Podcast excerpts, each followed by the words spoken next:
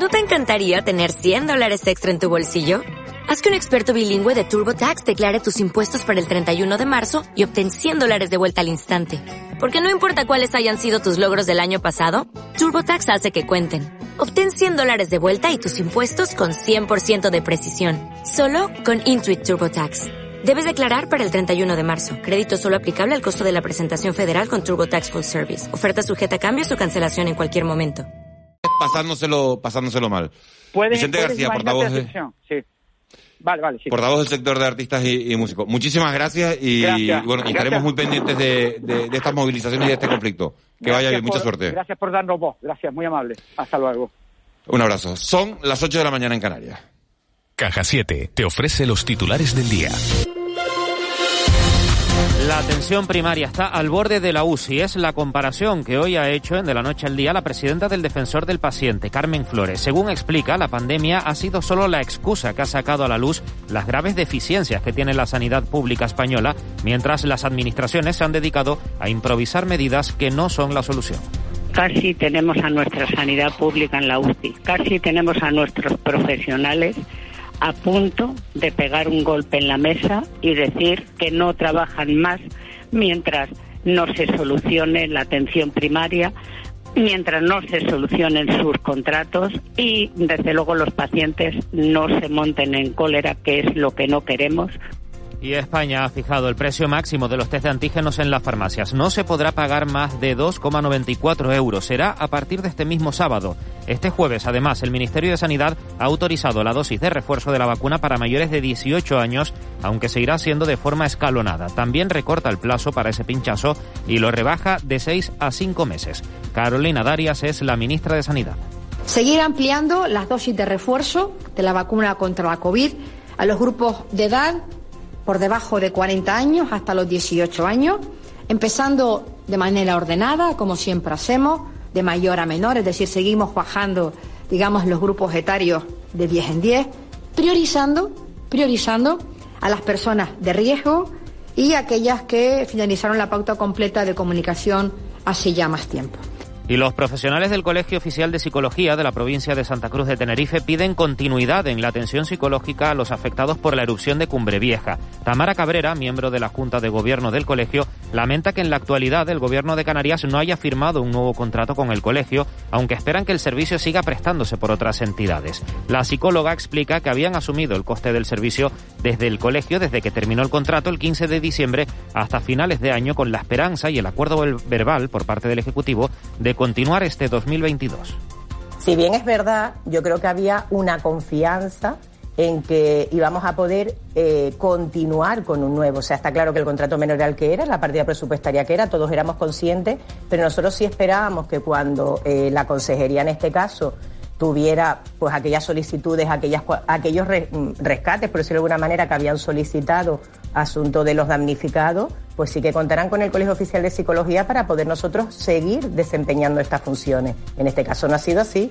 Y de las últimas horas, los servicios de emergencia atendieron esta pasada noche en el muelle de Arguineguín a 30 inmigrantes magrebíes que fueron rescatados por salvamento marítimo en aguas próximas a la isla de Gran Canaria. Todos presentaron buen estado general. Fuera de Canarias, el ministro australiano de Inmigración canceló este viernes nuevamente el visado del tenista número uno del mundo, el serbio Novak Djokovic, lo que da paso a su deportación.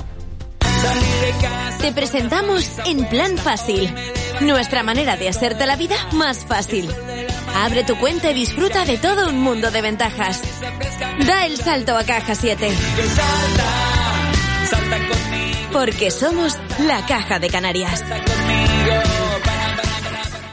De la noche al día, Canarias Radio.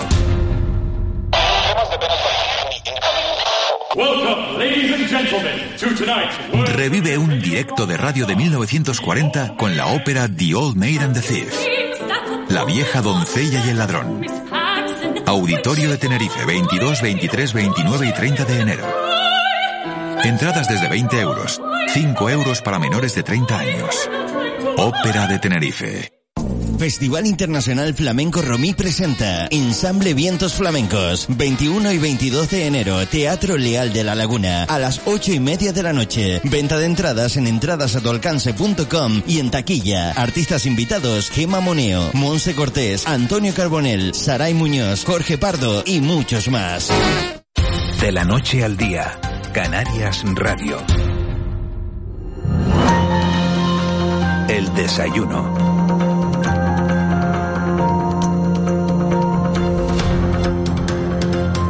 Son las 8 y 4 minutos de, de la mañana de este viernes 14 de enero. Estamos terminando la, la primera semana de vuelta a la normalidad después de, del periodo navideño. Y vamos a hablar hoy en nuestro tiempo de, de desayuno de, de desigualdades sociales, del aumento de la pobreza cronificada durante 2021. Lo vamos a hacer con, con Benjamín Barba, que es el presidente de la Asociación Cairo, una asociación con, sin ánimo de, de lucro, que hace una enorme labor solidaria para ayudar a, a las personas más desfavorecidas. Señor Barba, muy buenos días. Buenos días, ¿qué tal? ¿Cómo estáis? Eh, han presentado ustedes esta semana los datos estadísticos de, del reparto de alimentos de 2021, un año que, que ha vuelto a estar marcado por la, por la pandemia y en el que se ha detectado que la pobreza cronificada va en aumento según el informe AROPE de, de 17 de octubre de, del año pasado. ¿Ese aumento de la pobreza se debe exclusivamente al COVID?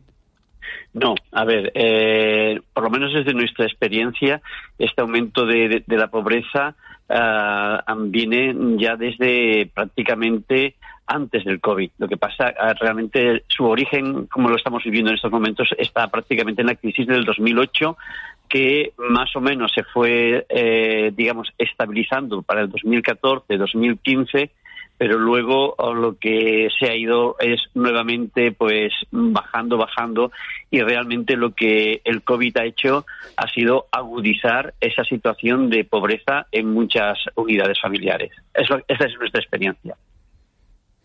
Usted achaca, eh, decían eh, en un comunicado que han hecho público, achacan el incremento de la pobreza, bueno, pues a esto, a trabajo y a salarios precarios, a la falta de, políticas de empleo que ayuden a, las personas que han tenido la, desgracia de perder su sitio en el mercado laboral para volver a encontrar un, un trabajo con un, con un salario digno. El gobierno acaba de aprobar una reforma laboral que debe ser validada ahora por las cortes. Por las cortes. ¿Esa reforma es suficiente? ¿Es más de lo que esperaban? ¿Se queda corta? A ver, realmente hasta que no se ponga en marcha uh, no, no, no vamos a ver los, los resultados. Vamos a darle el beneficio de, bueno, pues de que se ponga en marcha y esperar unos meses para ver si eso está, está funcionando. A ver, nosotros eh, entendemos que realmente, por lo menos desde nuestra experiencia, lo que nosotros hemos podido ver en el trato con las personas con las que estamos trabajando es que, por un lado, se necesita una formación eh, adecuada, um, realista a las necesidades que las personas pueden tener hoy eh, y luego, eh, evidentemente, eh, el tema de, de, de, unos salarios que sean dignos en el sentido de que, eh, a ver, nosotros nos hemos encontrado muchas veces con experiencias de personas que nos hablan de, de, que van a ir a hacer una entrevista de trabajo, pero al final las rechazan y le preguntan, bueno, ¿y por qué rechazas una entrevista, una posibilidad de trabajo? Y dice, mira, porque me van a dar 600, 700 euros y eh, para eh, ir, trabajar, estar 8 o 10 horas eh, de desplazamiento eh, al lugar donde tengo que ir, si es con el vehículo con, o con transporte público, eh, la verdad es que no me merece eh, la pena. Entonces, eh, eh, es importante que lo que estamos hablando, ¿no? que haya una formación eh, que sea interesante para las personas eh, que están interesadas en formarse para seguir trabajando porque posiblemente su, uh, su contexto de trabajo anterior ha cambiado por la situación um, económica y laboral pero también con un, un salario que, que, compense a las personas y que no, entre comillas, estos salarios tan bajos que se están dando, pues realmente lo que está haciendo es desincentivar eh, el anhelo, el deseo de las personas de encontrar un trabajo y de tener un proyecto para el cual tienen que vivir, pagar desde la vivienda a los, a los gastos básicos que, que una persona, una unidad familiar pueden tener, como es la luz, el agua, el alimento, el transporte, la, la, la, ropa, etcétera, etcétera. Eh, buenos días, señor Barba. Y, y, y, ahora también los gastos derivados de, de, la pandemia, ¿no? Ahora estamos hablando, hoy es, hoy es noticia que el gobierno le pone un precio máximo a los test Eh, eh, ¿cómo, vive eh, esta, toda esta colectivo a los que ustedes atienden? ¿Cómo ha vivido la pandemia en lo referente a los gastos necesarios de la pandemia? Me refiero a mascarillas, los test. Bien, a ver, realmente, como usted muy bien está comentando, esto es un gasto añadido y un gasto ah, encarecido. Fíjense, sin ir más lejos, una persona cercana a mí que se quiso hacer un test de estos antígenos hace eh, tres días fue a la farmacia para comprarlo, le costó cinco euros. ¿Vale? Eh, pues imaginémonos con todo lo que estamos viviendo estos días en Canarias, con la gran cantidad de contagios que están habiendo, muchas personas que están dudando, lo he contraído, no lo he contraído, porque los síntomas son, pues eso, muy, muy leves, eh, y no quiero contagiar a mi familia, pues eso supone un gasto. Las mascarillas, prácticamente te das cuenta de que muchas personas vienen con las mismas mascarillas de hace un año. de estas que se han hecho a veces de tela o algo, simplemente se están tapando la boca. Ah, entendemos que todo esto eh, pues eh, ha encarecido sensiblemente eh, los, gastos que una familia puede, puede tener. Entendemos, entendemos que esto es, aún este precio de 2,94 me parece que es muy caro. Lo digo porque eh, en estas Navidades, eh, por motivos familiares, he estado en Alemania con uno de mis hijos y allí los encuentras en el supermercado prácticamente por un euro. Entonces, eh, me parece que, que, esto, pues hay mucho interés comercial legítimo por un lado, pero por otro me parece que es abusivo esos precios en esa situación que se está viviendo. Sí, porque usted hablaba antes, hace unos instantes, hablaba de sueldos que no compensan lo que supone ir a trabajar, ¿no? que, son los trabajadores pobres, ¿no? Lo que hablamos de, de, la existencia de trabajadores pobres que representa para una familia, que es un dato que hemos comentado en este programa, lo ha comentado Miguel Ángel Daguani muchas veces, que representa para una familia pues el tener que comprar cuatro test o el tener que comprar eh, mascarillas, ¿no? Para, para, para este tipo de economías tan frágiles, eso se convierte en imposible, ¿no? Debería ser eh, eh, gratuito. Eh, yo entiendo que, debería ir por ahí, o sea, por lo menos a estos niveles, eh, darlo de forma gratuita. En ese sentido, comentar también, eh, por ejemplo, nosotros como asociación también en ocasiones estamos repartiendo mascarillas, sobre todo a estas personas que, vemos con esa situación tan complicada, porque a nosotros también en ocasiones nos dan y bueno, pues las compartimos a las personas, le damos un paquete para que tenga para, para, para un tiempo. Eh, pero a ver, que esto es más bien un detalle puntual. Eh, yo no sé muy bien esto cómo se podría gestionar, si a través de las asociaciones que estamos haciendo esa labor o a través de otro mecanismo que las administraciones eh, consideraran. Pero esto entiendo que debería ser, digamos, acceso gratuito debido a esta situación máxime eh, en estas frecuencias mm, que, estamos hablando de, personas que están en el umbral de la pobreza. Y quisiera comentar un, detalle del informe AROPE eh, que, se ha mencionado ya anteriormente. piensen que la pandemia ha, agudizado esa pobreza porque prácticamente de las 800.000 personas que en estos momentos están en ese, eh, en ese marco de pobreza en Canarias, eh, prácticamente casi 400.000, casi el, el 50% están en el umbral eh, de la pobreza severa, es decir, que no tienen los, digamos, el fondo económico necesario personal o familiar para hacer frente a este tipo de gastos, como lo que estamos hablando, ¿no? de, la, vivienda o la comida o cosas así. entonces, eh, estos productos de, de salud, como son las mascarillas, eh, los test y todo esto, pues realmente casi se convierte en un lujo. Señor Barba, buenos días. Mm, buenos días. En la lucha contra la pobreza, contra la desigualdad material, eh, hay distintas estrategias, desde las más, digamos, más cercanas, ¿no? Estoy pensando un poco en la distribución de alimentos en, en, locales municipales y demás y tal, que, bueno, son, son paliativas, dignísimas, por supuesto, pero son paliativas, y otras que se plantearon como de más ambiciosas, ¿no? En la lucha contra la desigualdad, que es el verdadero problema del que se derivan todos los demás, ¿no?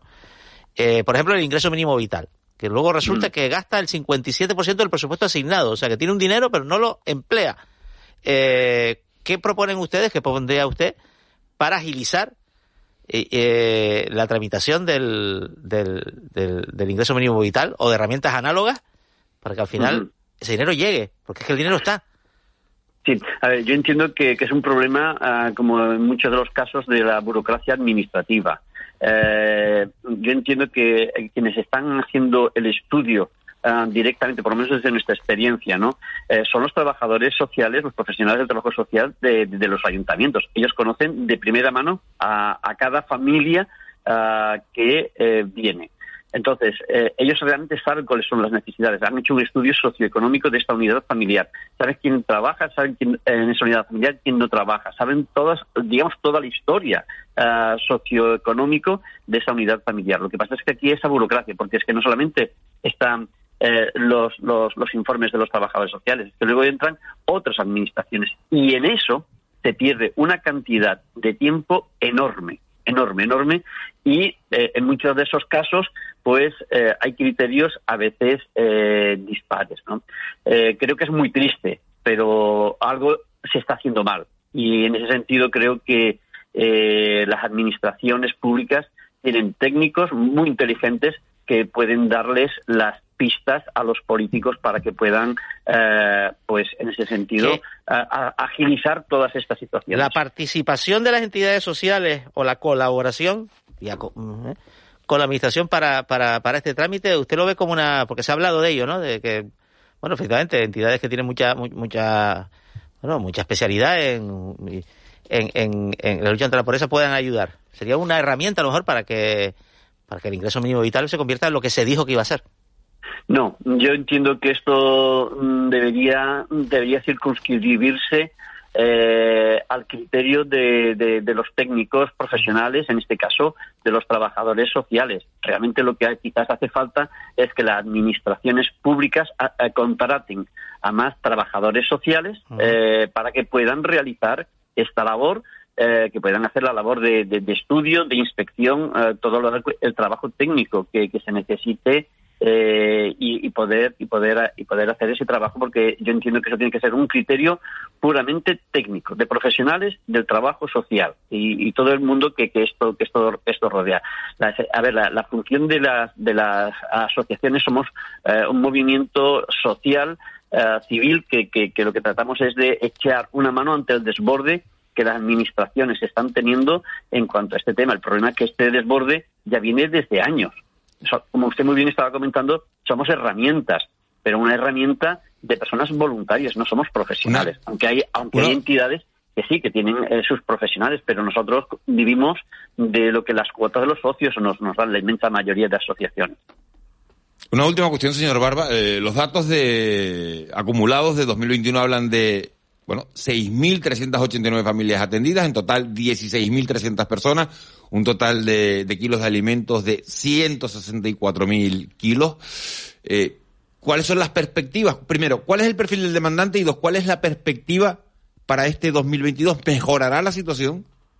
Ojalá, ojalá, ese es nuestro deseo uh, lo más sincero posible, porque eso significa que las cosas están, uh, están funcionando mejor eh, como estamos diciendo, vamos a ver esta reforma laboral cómo, cómo funciona, pero realmente eh, con los datos en, en digamos, eh, sobre la mesa tenemos cierto, cierta preocupación. Mm, simplemente un, detalle añadido a estos datos que usted ha estado comentando.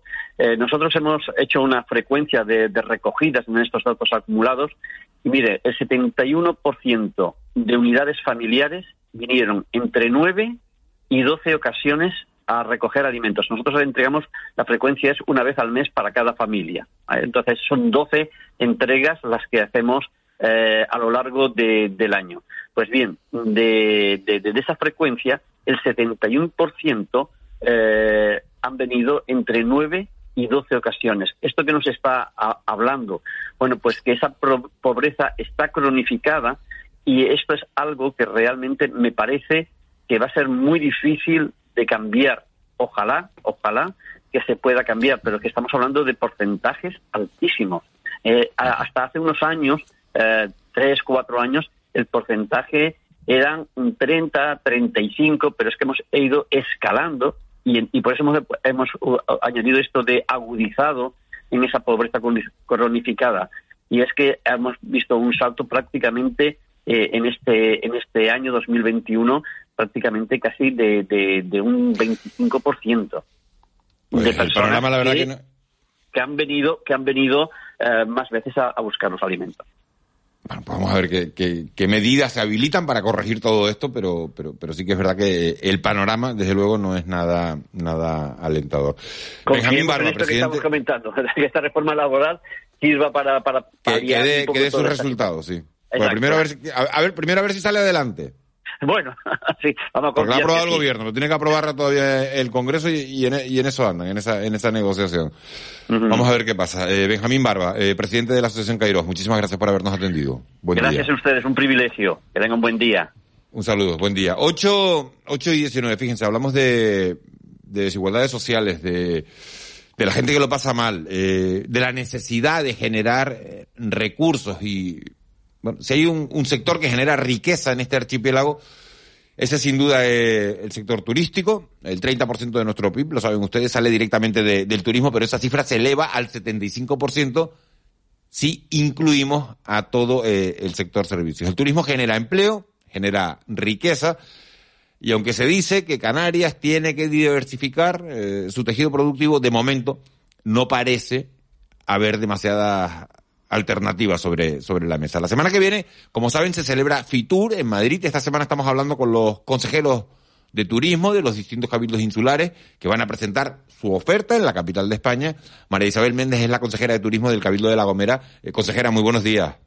Buenos días, Miguel Ángel. Eh, ¿Qué vende La Gomera cuando, cuando sale de este archipiélago y se presenta en una feria de como, como Fitur?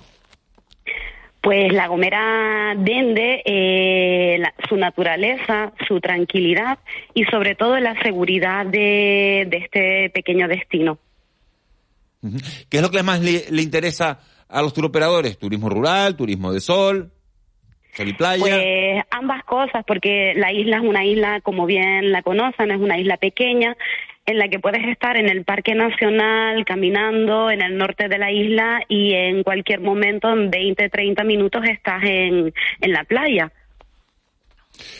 ¿Y ustedes buscan un, un perfil, eh, consejera, de turista concreto o les vale cualquiera que esté dispuesto a venir a Canarias, en este caso a la isla de La Gomera, y a gastar euros? No, nosotros, eh, a ver, la isla eh, llama a un tipo de turista eh, no tan dependiente de los turoperadores, eh, nosotros realizamos campañas segmentadas que van dirigidas a un turista pues que, que viene más libre, que hace sus propias reservas a través de, plataformas en internet o que bien contacta directamente con los alojamientos que, que tenemos en la isla y hace sus propias reservas. Sí que tenemos tour operación, pero tenemos la suerte también de que eh, el, el turista que acude a la isla es un turista libre. ¿Y en qué caladeros pesca eh, Turistas La Gomera, si me permite la expresión de los caladeros? ¿En Alemania? ¿En caladeros de nuestro propio archipiélago? ¿En el Reino Unido? ¿En países nórdicos? Eh, ¿Apuestan ustedes por el turismo peninsular? ¿Dónde busca La Gomera a sus turistas? Pues como bien has dicho, eh, en un poco de todo. Nosotros centramos nuestras campañas promocionales en, Europa durante todo el año, principalmente, pues sí, Alemania, Austria, Suiza, pero también el Reino Unido, muy importante el turismo peninsular, muy importante también el turismo canario, y luego pues tenemos también Bélgica, Escandinavia, o, mm, Países Bajos, eh, un poquito de todo. Eh, buenos días, consejera. Eh, eh, los datos son buenos. A ustedes les, les, ha ido bien este, esta última temporada y tienen buenas previsiones. Eh, buenos días, Ángeles. Eh, pues sí, eh, la última temporada, este último año, ha sido un año muy bueno. Desde el verano, pues hemos tenido picos y hemos superado el 90% de ocupación en la isla, tanto con el turismo nacional, el turismo canario y ya luego, pues con el turismo centroeuropeo eh, hasta ahora mismo. ¿Y cómo, cómo se mantiene el equilibrio entre tener éxito y no morir de éxito? Pues bien, pues yo, eh, bueno, nosotros creemos que, mm, que, es debido también al perfil de, del turista que acude a La Gomera, es un turista pues que busca la naturaleza y tiene mm, pues esos valores y... Pero me refiero más a, no crecer más, ¿no? A crecer lo justo. No, a crecer, claro, nosotros no podemos seguir creciendo. Bueno, ayer mismo pues le dimos de alta una, una pequeña casa rural eh, y día a día, semana a semana, pues viviendas vacacionales, pequeñas casas rurales, eh, se están construyendo mm, pequeños hoteles, pero de calidad y la isla es lo que es y tampoco da para, para más. Mm, Somos islas, tenemos un territorio limitado y lo que tenemos es que seguir ofertando calidad en la planta alojativa que ya tenemos. Eh, consejera, pero vamos a ver, eh, ¿cuál es la cuál es la capacidad ahora mismo de acogida? Me refiero sumando hotelera y, y, y alquiler vacacional de la isla. Eh, eh, eh, ¿Considera que está dimensionada lo suficiente o, o- o ustedes apuestan por, por, por crecer? Por la misma la misma ley de Islas Verdes que ha sido promovida, bueno, entre otras administraciones por la por el Cabildo de La Gomera, permite determinadas actuaciones turísticas en suelo rústico y demás. O sea, tiene una filosofía un poco de permitir crecer. Buenos días, Juanma. Eh, bien, eh, la isla de La Gomera tiene una planta alojativa eh, de unas mm, 10.000 camas eh, distribuidas en unos 2.500 establecimientos repartidos por to- todo el territorio insular. Eh, y sí, como, como bien venía diciendo, pues eh, eh, día a día pues se suma una vivienda vacacional nueva, eh, una pequeña casa rural y tenemos eh, desde hace años em, en el plan insular pues la construcción de unos pequeños hoteles que, están bien dimensionados y con bastante calidad y que no no no es mm, a ver cómo me explico no es un crecimiento sobredimensionado Eh, ¿Esperan ustedes alguna novedad en la capacidad también de, conectividad de la isla en este eh, eh, en, en este año, tanto por, por vía aérea, que bueno tienen menos frecuencias, como por vía marítima?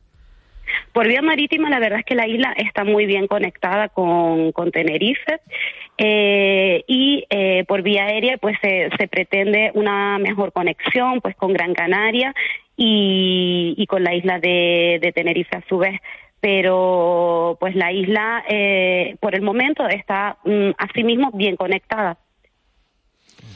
María Isabel Méndez, consejera de, de Turismo de- del Cabildo de La Gomera. Eh, mucha suerte en Fitur, que sigan los buenos datos y... Y nos vemos en La a Gomera. ver- Sí, sí, nos vemos en la, bueno, nos, nos vemos Con la señora Merkel, seguro, ¿no? Con la señora Merkel. Ahora que tiene más tiempo, ver. li- ahora tiene más tiempo Ahora tiene libre. más tiempo libre, ¿no? Claro. Ahora que tiene más tiempo libre, vamos a ver si la vemos, aunque la feria de, de Alemania está cancelada, lamentablemente, se han cancelado pues la mayor parte de las ferias. Ella ya les no- conoce, ella ya les conoce, no hace falta promocionársela.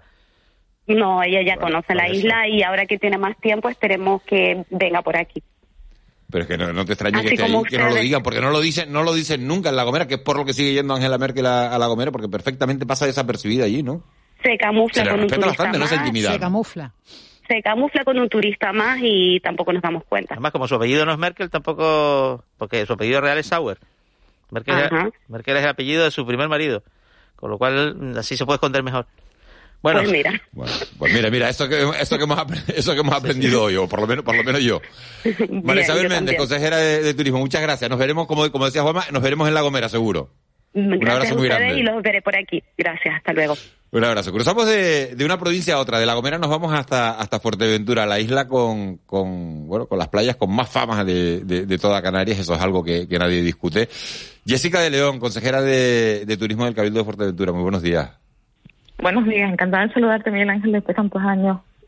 Sí, sí, después de, de mucho tiempo. Eh, Jessica estuvo trabajando en esta casa, ¿no? O sea, que en todo el grupo de Radio Televisión Canaria, en la parte de, de la tele, y ahora tienes esas responsabilidades eh, eh, de la Consejería de Turismo del Cabildo de Fuerteventura. Eh, Jessica, ¿qué eh, se promociona en el stand de Fuerteventura, en Fitur? ¿Qué se va a promocionar? Pues nosotros somos un destino de sol y playa evidentemente consolidado, ya lo decías, tenemos las mejores playas, eh, pues yo creo que podemos presumir de eso en Canarias, ¿no? De que Fuerteventura tenga esas playas maravillosas, muy parecidas al Caribe, incluso diría que mejor porque el agua está fresquita, pero también tenemos que eh, pensar en un cambio de modelo, ya yéndonos hacia un modelo de sostenibilidad, no tanto renunciar o demonizar el sol y la playa, pero también tenemos que vender ese modelo sostenible de que somos reserva de la biosfera, empezar a trabajar sobre modelos de sostenibilidad y también pues queremos eh, tener o tenderle un puente al turista que visite otra- forma de disfrutar la naturaleza. Es verdad que no somos una isla verde, pero somos una isla que es 100% reserva de la biosfera, que tenemos una manga de agua increíble que también es reserva y que por tanto pues venir a Fuerteventura es una experiencia indiscutible, ¿no? Solamente por estar tranquilo y, y por estar en esas 150 kilómetros de playa o por estar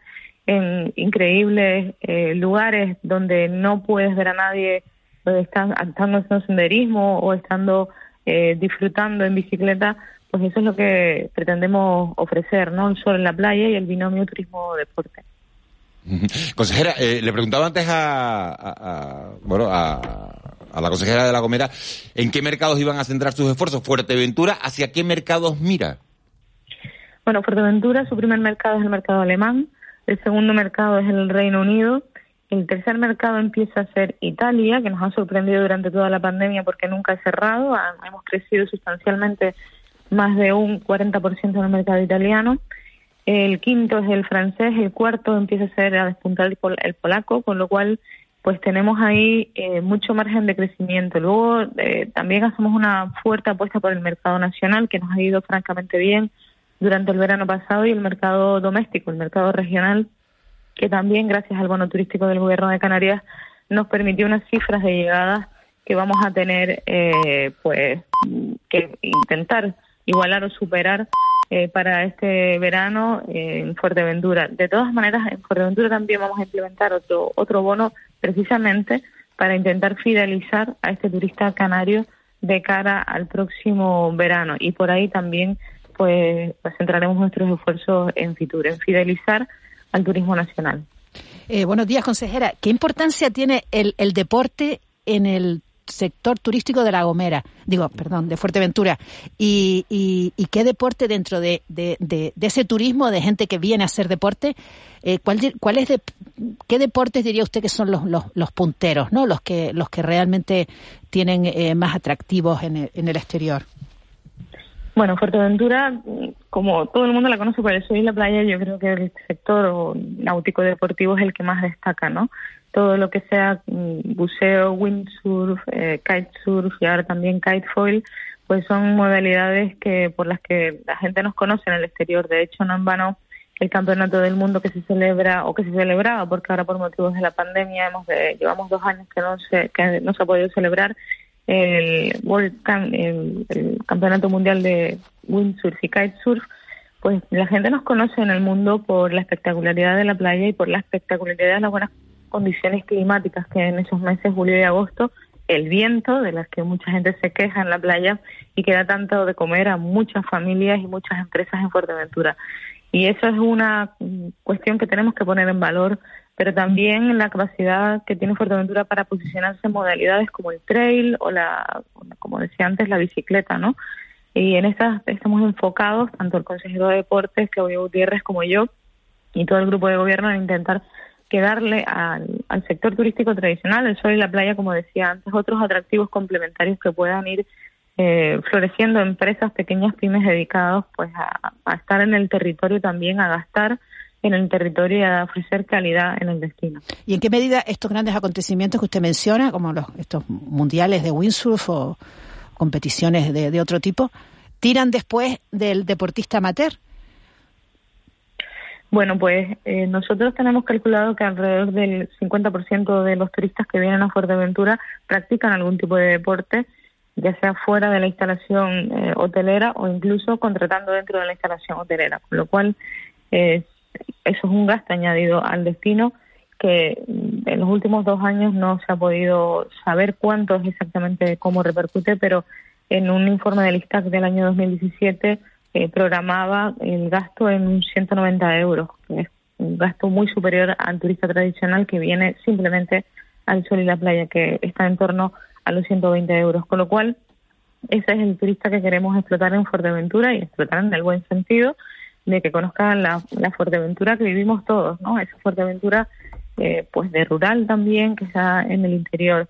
Y con respecto a cómo repercute, pues el Mundial de Windsurf y Kitesurf, que es una prueba que nos posiciona a nivel mundial, eh, solo porque se realiza en Fuerteventura, la publicidad al Cabildo le cuesta 250.000 euros la prueba y la publicidad que se exporta al exterior no podríamos pagarla porque eh, son alrededor de 20 millones de euros en publicidad en el exterior, con lo cual ese tipo de pruebas sí que nos sitúan en el mapa. También tenemos otras que tenemos que potenciar como por ejemplo la FUDENA, que es esa carrera cívico-militar que de mountain bike eh, por, por tierra, que también concentra en la isla de Fuerteventura más de 3.600 corredores y que sitúa en el mapa de momento canario, pero esperamos que pronto en el nacional y al, con, con los años también en el internacional, porque es el esfuerzo que hemos acordado hacer con, con el coronel, con la Mm. unidad del Soria 9 que realiza la prueba. Con lo cual, ese tipo de, de pruebas sí que eh, venden esa otra Fuerteventura que luego efectivamente captan al turista amateur.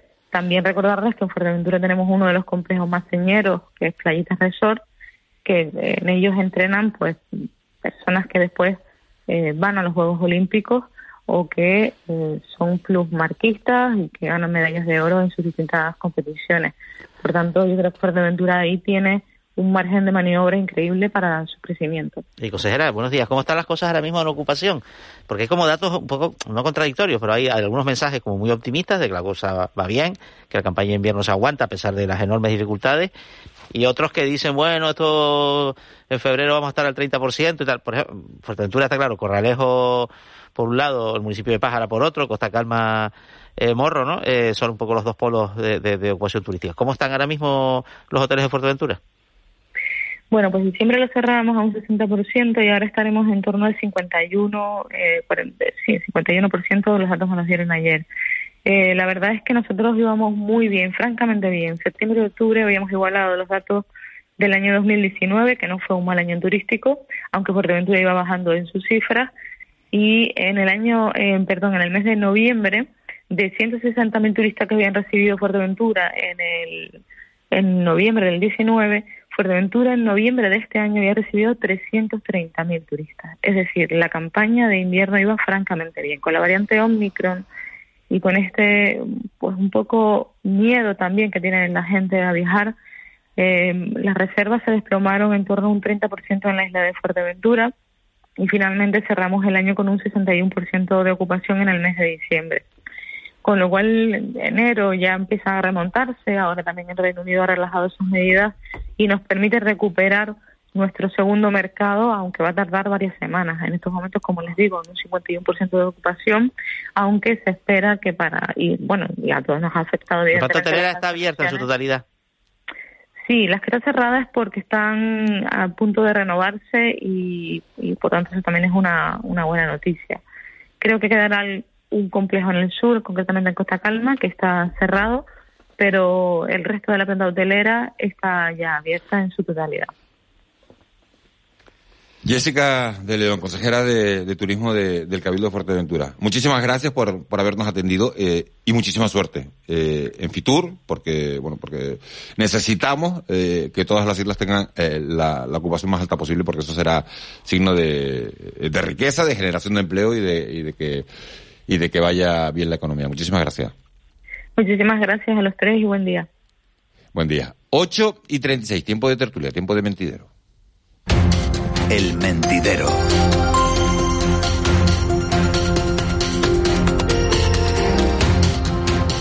Chicha Rosarena, buenos días. La Juani. ¿Cómo te encuentras?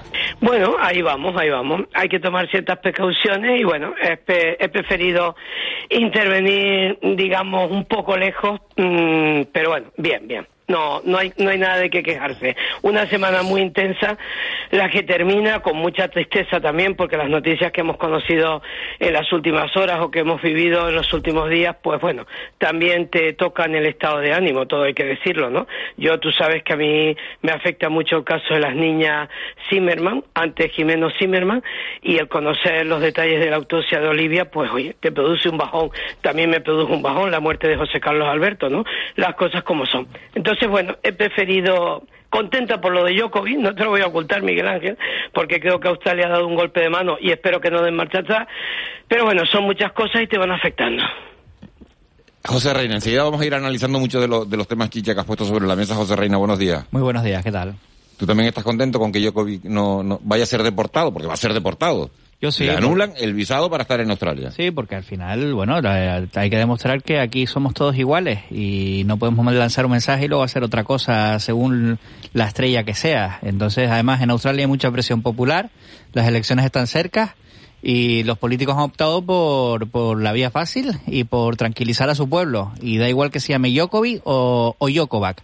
Aquí las, Y las leyes Serbia- están para Y en todos. Serbia están echados al monte también. En serio están pero- al monte. Y me hizo gracia, yo no sé si ustedes lo vieron, eh, a dos presentadores de televisión, de, de una televisión australiana, que no cerraron los micrófonos, este, este peligro que tienen cuando estás sentado en un plato de televisión y te crees que te han cortado el micro. Entonces el presentador le decía, pusieron una noticia de Djokovic, no cerraron los micros y el presentador le dijo a, a su compañera con la que estaba en el plato, dice, el gilipollas mentiroso este. Y es- Bueno, eso sucede en televisión y también en radio, ¿eh, Miguel? Lo que pasa que en televisión va acompañada de la imagen. Encima claro. lo ves, claro, ¿no? Entonces, esa es un Sí, poco sí. la sensación de los australianos. Es. Ocho de cada diez australianos, había una, una encuesta ayer que no sé quiénes son los otros dos. Ocho de cada diez no querían que yo Los- los- jugara los al Open de Australia. los que igual se tienen origen, origen serbio o balcánico, porque hay una comunidad balcánica en Australia muy importante. Ah, sí, Pero ocho de pues cada yo pensé que diez. serían ocho de cada diez no querían que jugara, pero lo que me sorprende Y no ocho son de los cada diez del resto sino del los planeta, dos. vamos, seguro. A, a mí lo que me sorprende son los otros Los dos dos, tienen ¿no? un Los- apellido los que dos acaba que en sí Nick. quieren. Los dos tienen un apellido que los, otros- los dos esos tienen un apellido que acaba en Nick. Pero ojo que esto puede repercutir de manera significativa en la carrera deportiva de Djokovic. Más allá de la anécdota de Australia, cuidado, cuidado con, con la imagen pública porque Pero no ¿en qué, es el primer sentido, ¿en qué deportista. sentido, José? Porque al final es el número uno del mundo, ¿eh? Sí, No, y, perdona, Tiger, y. Woods también era el número uno del mundo de golf hasta que su carrera se desplomó en cuestión de, de días. Es decir, aquí las ¿Pero y qué hace? ¿Que no te invitan a los torneos? ¿O que, o que, o bueno, a- a también está el tema de, la- de los patrocinadores, ¿no. José? Claro, los los patrocinadores, patrocinadores, esa parte por sí. ejemplo, a mí no me sí. interesa patrocin- patrocinar a un no personaje quiero, que ha- exacto, ha, hecho este, este papelón y Por este ejemplo. tío, que no es ni antivacunas, es egoísta, es, es- va a su bola, es, es- va, lo suyo, él, él, él sabe más que nadie. Se lo ha comido su propio siquiera- Oye, lo de Basubola me ha gustado con No, un tenista hay- de Ángeles. Eso, lo de Basubola. Leí, leí un artículo ayer del biógrafo. no lo pensé, pero tienes de- razón. del biógrafo del biógrafo de Djokovic, ¿no? que, que un periodista americano que también hizo la, bio- la biografía pues, así más destacada de, de Roger Federer. Vaya dos per- vaya dos personas pues, pues más diferentes, ¿no? Los dos genios de- de- del tenis mundial junto a Rafa Nadal. Eh, y decía que bueno que Djokovic siempre ha sido que a pesar de, lo criticaba, le parecía mal, ¿no? Pero que era coherente con que, porque Djokovic siempre se había mostrado muy favorable a estas cosas de la medicina alternativa, la medicina naturista, que tuvo una enfermedad que de niño que le provocó una reacción alérgica y que eso a él había condicionado. Y es verdad que en un momento tenía una lesión en el codo, no se quería operar, al final se operó, porque al final es que hay cosas que, que una articulación no se te funciona con, no se te arregla con hierbitas. Eh, y entonces, eh, y era un poco a- al, al- esquema un poco mental que Djokovic tiene sobre esto y que siempre le ha, le, le ha, le- bueno, le ha convertido en una especie de adalid un poco tramposo, estoy de acuerdo con Ángeles, un poco hipócrita, eh, de, del negacionismo este es light, ¿no? Que hay, hay una especie de negacionismo que, que no se manifiesta abiertamente, pero que al final pues tiene, tiene reacciones como esta de- del tenista serbio, ¿no? Y la Sí, y un detalle, ¿que que, y podemos... un detalle que no debemos de dejar de lado, al hilo de todo lo que han dicho Juanma Ángeles y José Luis Reina. José, no siento estar, siento estar, no estar, perdón, hoy contigo, a- contigo ahí, que tenemos muy buena relación. Hay una cosa que está clara, ¿eh? Nos estamos olvidando que le puede caer una sanción de no pisar Australia en tres años, con lo cual serían tres años en los que él, la edad que tiene, él es del 87, no nos olvidemos de ese detalle, cumple este año 35 años, tres años sin ir a Australia supone tres mm, no poder disputar el, el Open de Australia, con la edad que ya tiene y demás, esto Además, este año era especial para Djokovic, ¿no? Lo- deberían, deberían dejarse, quedarse los tres con 20. Todo, todo lo dices un poco porque hay una carrera por a ver quién suma más torneos de Grand Slam, porque están empatados, Sí, esto es una cosa sin precedentes en la sí. historia del deporte, Roger Federer, Rafael Nadal y Novak Djokovic con 20 torneos de Grand Slam cada uno. Claro, yo creo que Federer, ya francamente, ya no le va a dar tiempo a ganar ninguno más, porque bueno, ya es el mayor de los tres. Y veremos si vuelve, y veremos la- si vuelve. yo me pregunto si, si tenemos derecho a exigir a estos grandes deportistas que además de buenos deportistas sean eh, eh, buenas personas o, o den ejemplo, O no ¿no? Y, que- y pienso, no, no pienso, pienso, No podemos eh, eh, pienso, no le damos una serie de privilegios. Eh, No, yo no creo que es razonable. No se los bueno, damos. sí, sí, vamos a ver. eh, eh, son, damos, un poco su actividad. Sí, pero nosotros somos lo- el público, nosotros somos los que, los seguidores, los que hacemos al, al, al mito, ¿no? Los que hacemos a la leyenda somos los que, los No, que bueno, admiramos eso, admiramos, admiramos el deporte. Sí, pues sabes vale. como deportista sabes Sí, que eso pero es- Juanma, eh, gracias por lo de deportista. En este contexto. Gracias pero, por... pero, pero, Como pero lo, que- lo que yo quería decir es que Eso ha lo sido que yo un quería decir es- que sí-. Total. Lo que sí me parece que sí me parece que tenemos derecho, yo, yo defiendo que sí tenemos derecho a, a pretender que estos personajes a los que convertimos en ídolos Mira, también la tengan NBA un comportamiento NBA eh, humano y como En la personas digo muy rápido, en la NBA hay un caso que es un flipado, que es Kyrie Irving, que, que es el segundo mejor jugador de los Brooklyn Nets, que resulta que en el estado de. Nueva York no se puede entrar en el pabellón sin vacunar, él no está vacunado y entonces solo juega los partidos de fuera de casa. Sí, porque sí. en Texas, en Florida, ahí sí le dejan. Y entonces los partidos que se juegan en el, en el pabellón de Brooklyn, pues ahí no entra y entonces no juega. Es una cosa de loco. Oye, imaginen, fíjate, imaginen que Cristiano Ron- Ronaldo o Leo Messi, eh, por ejemplo, anuncian públicamente que no están vacunados y que no tienen pensado hacerlo. Oye, eso tiene una, re- una repercusión mundial en muchísimos jóvenes, por ejemplo, que los admiran y para tomar la misma decisión muy importante. Maradona y la droga. Pero lo que estaba diciendo Ángeles antes, la clave está en los contratos publicitarios, porque ¿cuántos contratos publicitarios se te caen? Porque yo no creo que el Paris Saint Germain vaya a, a- a- a prescindir de Messi. Pero los contratos el caso de publicitarios que se te Djokovic, caen. sí, sí. Son contratos publicitarios además muy sustanciosos, muy sustanciosos, y le ha pasado también incluso a artistas, a cantantes y demás, que cuando las firmas publicitarias ven que el público no lo sigue, no, no les gusta a quien les anuncia, se lo, se lo retiran, ¿no? Con las lógicas consecuencias. Pero fíjate que yo estoy con Ángeles Arencibia en un detalle, ¿no? El 50%. Es decir, le doy la razón a Juanma y le doy la razón a Ángeles. ¿Por qué? Porque es verdad que el esfuerzo es de ellos, la fama es de ellos, se la han ganado ellos, pero realmente los que catapultan a la gente luego es la opinión pública, el seguimiento que se les hace. Hemos tenido deportistas fantásticos, incluido en España, que han pasado desapercibidos porque a lo mejor su materia deportiva no tenía el tirón que tienen el fútbol, el tenis, el baloncesto, el Y balonmano. el, deporte, y, el deporte no es solo físico, el deporte también es fair play, también es trabajo ahí en voy, equipo, voy. Y también entonces, es en la eh, parte respetar el reglamento, En la eh, parte que yo estoy de acuerdo contigo es en que Respetar para al mí contrario. tienen que ser respetables como personas y ejemplares ellos. Entonces, to- esas dos cualidades y algunas más, buenas personas, etcétera, etcétera, no ser engreídos. Djokovic tiene ya de entrada muchos factores en contra, ¿no? Todo lo que no tiene Roger Federer o, o no tiene Rafa Nadal, es decir, que son personas educadas, que saben estar. El Djokovic yo no sé cuántas raquetas lleva rota. Hoy en Australia no sé cuántas habrá roto cuando se haya enterado de la decisión del ministro de, Inmigra- de Inmigración, que como decía hace unos minutos José Luis Reina, es una decisión muy adecuada y muy lógica para Australia también, añado yo esto, hacerse respetar, porque lo que no puede ser es que tú pongas a un país de vuelta, vamos, cabeza abajo, eh, pues simplemente porque Está- seas está- caprichoso. Está claro. Bueno, vamos, vamos a ver cómo se produce esa deportación y qué, y qué reacciones tiene. Ha habido muchas reacciones, cambio completamente el tercio a, a- a esa decisión del gobierno de España de colocar en 2,94 euros 94 céntimos el precio de, la, de las mascarillas. Nadie entiende por qué no se venden en la, en la farmacia. Eso es otro... De los test, otro- de los test, Miguel Ángel, de los test. ¿De los test antígenos? Sí, sí, sí. Sí, de los test ¿Y qué antígenos, no de las ¿Y qué- mascarillas. Dijo, dijo Ah, de pero lo mascarilla, entendimos, perdona, ent- perdona, entendimos perfectamente, yo creo. Sí, sí. Pero. ¿sabes lo que pasa? Que esto, lo- los jueves a vier- de jueves a viernes ya saben que duermo poco y entonces Sí, pues me, me sí, produce. sí. Pero, Bueno, muy bien, anoche- pero muy bien el bueno, programa de anoche, ¿eh? Muy bien, Sí, estaba, con calidad. estaba muy bien. Había cuatro científicos muy eh, eh, muy reputados. Estaba Ramón Pinto, que es el director de, de enfermería, que es un encanto de, de atención primaria en Tenerife, que nos contó la situación de la atención primaria. Amos García y Luis Ortigosa eh, y Belice Barrios, todos estaban allí hablando. Fíjate, eh, no entendían ellos ni siquiera que por qué no se pueden vender los test de antígenos en... En los supermercados. En, en los supermercados, ¿no? Y después lo del precio, que a mí me da la sensación de que un poco parece que se ha cogido un poco la referencia de Portugal, ¿no? Bueno, no es mala, Eh, no es mala aquí los, los oyentes están diciendo que deberían ser gratuitos, que deberían ser un euro, que se, que a las familias eh, numerosas se les deberían regalar. Bueno, pues hay eh, eh, propuestas para todos los gustos, ¿no? Que no son, que al final gratuitos son que los estamos pagando con nuestros impuestos, ¿eh? Sí, pero Ojo, que si lo financia el gobierno, que si lo financia el gobierno, no, lo estamos pagando entre todos. Es que la no quiere decir que esto caiga del cielo, ¿no? Miguel Ángel, es que la situación eh, no es la misma para, para, para según qué economía. Claro. Que, es que lo que claro. 5 euros, lo que nos decía hace un rato Benjamín Barba, el presidente de la Asociación Cairo, eh, lo que son 5 es difícil- euros para una hacer economía eso. Sí, sí, de, de, de una de de- como, como la nuestra es a lo mejor 5 euros, a lo mejor no te supone A mí, nada. yo de verdad, pero yo me, yo me fíjate- puedo comprar Ángeles, tres todos- test Ángeles, porque, todos porque me los voy a comprar un mes nada más. Ángeles, todos estamos a favor de decir, bueno, pues oye, al, tío que gana 90.000 euros y tal, encima le vamos a regalar los test y tal.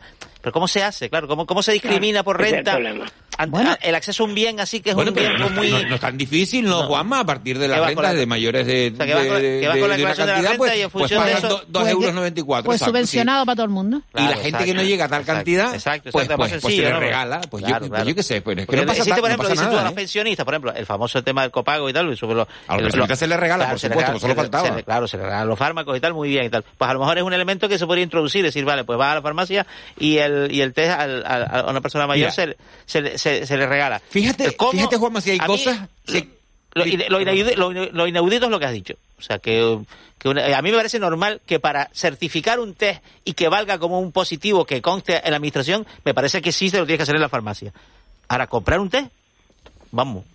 Mira, y hay, hay otra cosa que alguien me hizo pensar ayer. Fíjate, el, resulta que llegan las, las elecciones y a todos nos llega la publicidad de todos los partidos, la tarjeta del censo electoral a casa. Te la colocan en el buzón, a todos lados. Es tan difícil sacarle a la gente el certificado digital y mandárselo al buzón. ¿Te refieres al Igual certificado que, igual que digital se COVID? hace con la tarjeta del censo.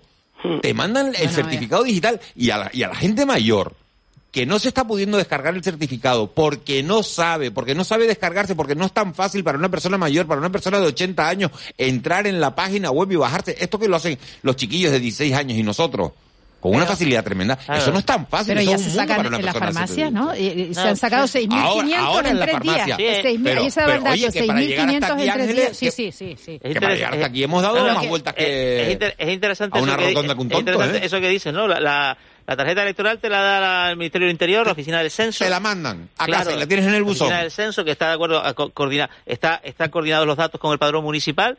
Por, eso- por ¿Por qué eso no me cuando- mandas el certificado cuando- digital claro, a mi cuando- casa y nos evitamos sí, todo este rollo? cu- Cuando cambias de municipio te llega, te llega al sitio nuevo en el que vives, a veces te llega el anterior. Claro, y lo, lo que ocurre es que, claro, aquí quien te lo da es la administración sanitaria. Claro, ¿esas bases de datos están compartidas? No lo sé. No, y Juanma, y el tiempo, el tiempo, ¿con cuánta antelación se preparan los envíos electorales? ¿Con cuánta antelación? Ah, bueno, lo- ¿Cuánto tiempo bueno, dispone la, esa administración para hacer esto? No, COVID lleva y tiempo con ya. cuánta, y con, No, sí, pero y con tiempo y después que que hay una gran mayoría de la Yo creo que a población nadie se le ha ocurrido. que, que que tenemos que Ángel, a na- tenemos A, nadie se le ha ocurrido. bueno que hay una gra- gran A mí se de la- no se me ocurre Estaba ayer en el fuera de plano, lo estábamos viendo y una de las cuestiones que se planteaba era esa, ¿no? Y Pues a digo, nadie- yo es verdad, que tiene que toda la razón del mundo. A mí no se me había ocurrido, ¿eh? pero yo yo lo, yo llevo mi certificado en el móvil como la inmensa mayoría de la Sí, gente. O sea sí, no nos hace falta verdad, eso no nos hace falta es una porción de la población la que necesita eh, eh, eh, pues esa eh, que, que no tiene acceso o no se maneja no es hábil Pues seguro el- que se puede discriminar, Ángeles, y buscar telefonía. a todos los mayores de, vamos a poner una barrera de 55 años. Venga, a los mayores de 55 años les mandamos en, en- el... en relación al, al, pre- al precio de, de los test de antígenos, eh, bueno, pues si, si miramos un poco los países de, de nuestro entorno que, que tienen los precios regulados, como Portugal, que los tiene a 2 euros, y Francia, que los tiene regulados a 6 euros, eh, de resto, bueno, vemos mm, precios muy dispares. En Bélgica van de 5 a 10 euros, en Italia de 5 a 10 euros, en Suiza de 7 a 20, en Países Bajos de, a 10 euros. En Alemania sí es verdad que, que están a 1,75, en el Reino Unido están son, son gratis. Por ejemplo, Facua dice que le sigue pareciendo un precio desproporcionado.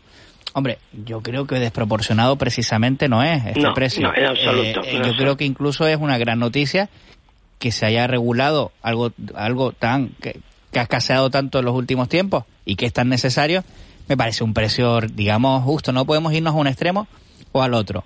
Eh, ¿Debería España haber regulado esto antes? Probablemente, pero que ha habido un problema de stock muy importante. ¿Es un precio desproporcionado, como dice la Asociación de Consumidores? En absoluto, sobre todo si miramos a los países de nuestro entorno. Es decir, tampoco perdamos, tampoco perdamos los papeles con declaraciones para el titular fácil, ¿eh? Sí, de todas formas, José Luis Reina, a ti no te ha hecho gracia, como a los demás, a Miguel Ángeles, a Juanma y a los oyentes de la radio autonómica, el hecho de que en el Reino Unido sean gratuitos y el espectáculo que está dando su primer ministro. O sea, yo, ¿qué quieres que te diga? No sé, yo creo que estamos en un mundo de locos, ¿no? Se ha perdido un poco el norte y lo vinculo una cosa con otra porque ya la COVID eh, puso, digamos, en la cresta de la ola a Boris Johnson. Ahora no te quiero ni contar, me imagino que ustedes saben las noticias de las últimas horas, ¿no? Que le han sacado dos festuquis más aunque él no estuviera en el 10 de Downing Street, con lo cual esto es un disparate de mucho cuidado. Yo me imagino que tendrá dice- los días los días contados. Boris dice que, que, que el peso que no es de trabajo. Y luego mando un Sí, correo diciendo que cada uno traiga y luego mando un correo electrónico que decía que, cada uno traiga su botellita de alcohol, sí. Pero hay una cosa, que hay una cosa que está clara, eh, el Juanma. mueble bar, el mueble bar de Downing Street no da como para, para tomarse una copita, No, ¿no? no, de- luego que no. Hay una cosa que está clara, volviendo al tema de Djokovic y vinculándolo con Johnson y demás, fíjense lo que es la ejemplaridad de una persona, es que tienen que dar ejemplaridad y no la está dando. La ha dado la reina Isabel, que en las últimas horas ha tomado una decisión que a ella le tenía que haber costado mucho, ¿no? Lo de, digamos, desposeer de títulos y de, de- y de propiedades y de todo a su hijo Andrés. Pero hay una cosa que está clara, la ejemplaridad es importante y volvemos Está al tema que sacó acusado- Amelia Arencibia. O sea, que sí, que, que la gente tiene que dar ejemplo, les guste o no, y si no, pónganse fuera de la circulación. O sea, yo eso lo tengo muy claro. Sea, entonces Está tocamos acusado el, de un espinoso caso de, tema. de abusos sexuales. Por, por eso, por eso le han quitado, por eso le ha quitado la reina todas las. Hombre, ves que es muy duro, Bueno, es muy o sea, duro. A la hija de Bueno, Maxwell, yo que, la, la reina que haga lo que quiera y, y yo espero que la justicia haga otras cosas, además de quitarle los honores militares. Sí, no, no, pero es que ten en cuenta, Juanma, que, hombre, entre que es su hijo favorito, era su hijo favorito, ella tiene 96 años. No estamos hablando de una persona que pueda encajar esto como lo podemos encajar a lo mejor nosotros con un hijo nuestro, con mucho dolor y con tal, pero es que además le ha fastidiado por completo su 70 Sí, no, y aniversario. mientras- y mientras al enterraba al monarquía. Sí, otros bueno, de bueno, fiesta ahí, bueno. ¿no? Eh, No le he querido sacar ángeles porque ya Los me otros parecía de demasiado. en- en Sí, sí, pero que ya lo has sacado tú, pues mira, también una cosa más. Bueno, yo me imagino que la la reina reina Isabel le mandará un mensajero y le diga, ponte fuera ya, como decimos aquí, ¿no? Nos Ponte fuera ya. todos. La reina Isabel nos va a sobrevivir a todos. No, no, yo creo que con sinceridad el dar ejemplo mm, en esta vida... Pasa no- que ahí eh, eh, el culebrón político del Reino Unido tiene mucho que ver también con, con un elemento que, que, que nunca falta en las buenas las buenas historias, que es la venganza, ¿no? El principal asesor de Tony Blair, eh, de Tony Blair, no, de Boris Johnson, lo despidió, eh, que es Dominic Cummings, lo despidió por, por saltarse el confinamiento, o sea que... tú. Y entonces la venganza es empezar a filtrar basura que puede acabar con la carrera Pero para filtrar basura mientras tienes que tener basura. claro. Y en este caso está- parece que hay un arsenal, vamos, ¿no? Ahí vamos. Y mientras sea verdad, bienvenido sea. El problema es que sea como Villarejo en España, que larga mierda, perdona la expresión Miguel Ángel, a esta hora de la mañana 9 menos 5, y luego no es verdad. No, no. En este caso es verdad, porque el propio Boris Johnson lo ha tenido que reconocer. Entonces yo en esto te digo, bendita venganza, porque si no, no se hubiera conocido. Pero tiene, tiene, tiene INRI, ¿eh? Tiene, tiene, Tiene- tiene guasa la cosa, las- ¿eh? Las, las- las venganzas Tiene no suelen guasa ser la bonitas. cosa, la- la- las fiestas en, en, en, en la, en la residencia del falta primer ministro. ciudadanos, Tiene- una tiene- falta de respeto un- a los ciudadanos a los que se decía que tenían que es- estar en casa. Es Una- que no sé cómo no ha habido un- una dimisión fulminante, vamos. Ahora Es eso que- sí, ahora los test eh, de antígeno son gratuitos. Bueno, pues nada, ¿qué se le va a hacer? Con su pan se lo coman. No podemos hacer otra cosa, ¿no?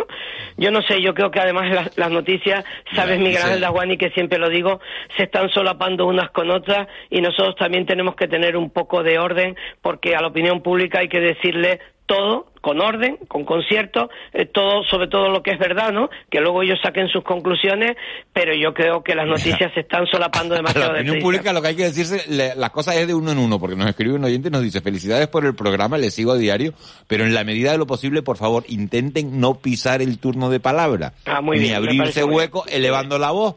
Dice, Me lo digo bien. porque a veces se hace complicado seguir las conversaciones. Sí, sí, Así me parece Bien aceptado, bien recibido el consejo, gracias al oyente, porque es verdad, porque si al final no se nos entiende, eh, eh, eh, flaco ¿Qué favor, hacemos como aquí? Si no se nos entiende, ¿qué hacemos aquí? es- exacto, exacto. y por eso que hoy exacto, estamos, la- hoy estamos tranquilos, aparentemente. y eso que hoy estamos tranquilos. eso lo iba a decir, o sea que, que gracias por el, por el, por el mensaje. Dice la, eh, la gente que lo que está pasando con, con los test de antígenos es lo que, lo que pasó antes con, con las mascarillas, ¿no? Y que parece que el gobierno mira lo que pasa en otros países para tomar decisiones, ¿no? Un poco por detrás de los Que aún un acontecimientos. poco a rebufo, ¿no? Sí, esa es, el- esa es la impresión que da, sinceramente. Y encima a- se podía haber aprendido de la experiencia de las mascarillas y del gel hidroalcohólico, que te lo daban racionado. Todavía Mm. tengo en casa que compré racionado entonces, Mira. al final... ¿eh? Otro, Eh, otro, otro mensaje. Dice, miren, el otro día en el hospital había una persona mayor que no dejaron entrar a una visita porque no tenía el certificado. Y la azafata no le explicó cómo hacerlo. Tuve que explicarle yo al pobre hombre cómo ir a buscarlo a la farmacia porque él no tenía smartphone. Sí, señor. Esto es lo Sí, que no puede, esto es lo que no puede eso es ser. el nivel 3, nivel 4 ya no se puede. Pero que es verdad lo que puede estar contando ese oyente, está clarísimo, porque lo acaban de decir ustedes hace unos minutos. No todo el mundo sabe bajarse un certificado del tipo que sea. Hay gente que todavía sigue yendo al ayuntamiento a buscar su certificado de residencia e incluso ignoran que tú lo puedes sacar vía internet. Bueno, pues esta es la sociedad y la tenemos que respetar porque no hay obligación de, de ser unos linces en informática ni nada. Y a determinadas edades menos. Y Miguel Laguani ha puesto una edad 55 como se podía poner otra, 85 la que fuera. Sí, sí, pero hay que tener más sensibilidad con las personas que en ese sentido tienen una vulnerabilidad porque yo me bajé, me lo descargué con mi certificado digital y tal, entonces yo no quiero una medida para mí pues me busco la vida. Pero, pero, Juanma, el, el, Colegio de Médicos, eh, Pedro Cabrera, nos dijo esta semana eh, información que falta información y no es el único, ¿no? Que eh, lo que falta son campañas de información más intensivas que lleguen, pues, a todas estas personas que no acceden, que no, que no, eh, este, este caso que este caso que nos ha contado es el oyente. Informar, es difícil informar bien en esta marabunta de información que hay. Es curioso. Sí, sí, sí. Pero también es verdad que hay que tener cabezas pensantes, Juan Manuel Betancourt, y de vez en cuando sacar unas medidas un poco novedosas para ayudar a la gente. Por adelantado, no por tú me entiendes, no por retrasado, ni porque lo hayan hecho en otro lado. Lanzamos el mensaje continuamente de la digitalización y vemos que hay personas, como sobre todo las personas mayores, que ven como a su alrededor van cerrando cada vez más cajeros, eh, van cerrando más, más oficinas de bancos, porque ya todo se hace por la aplicación, van viendo cómo el certificado lo tienen que sacar por, por el móvil y al final nos olvidamos de que estas personas también existen. Sí, sí señor. Es eso. Con esa reflexión de José Reina nos vamos, nos vamos a quedar hoy, no tenemos tiempo para más. Eh, gracias a Ángeles, Juanma, eh, nos oímos el lunes. Gracias, Chicha. Gracias a ti, Miguel Ángel, y que la semana que viene sea un poco mejor. Sí, un poquito mejor, un poquito mejor. Siempre mejor. Gracias. Gracias, José Reina. Un abrazo, gracias. Vamos con Cristian Luis, las noticias de las nueve.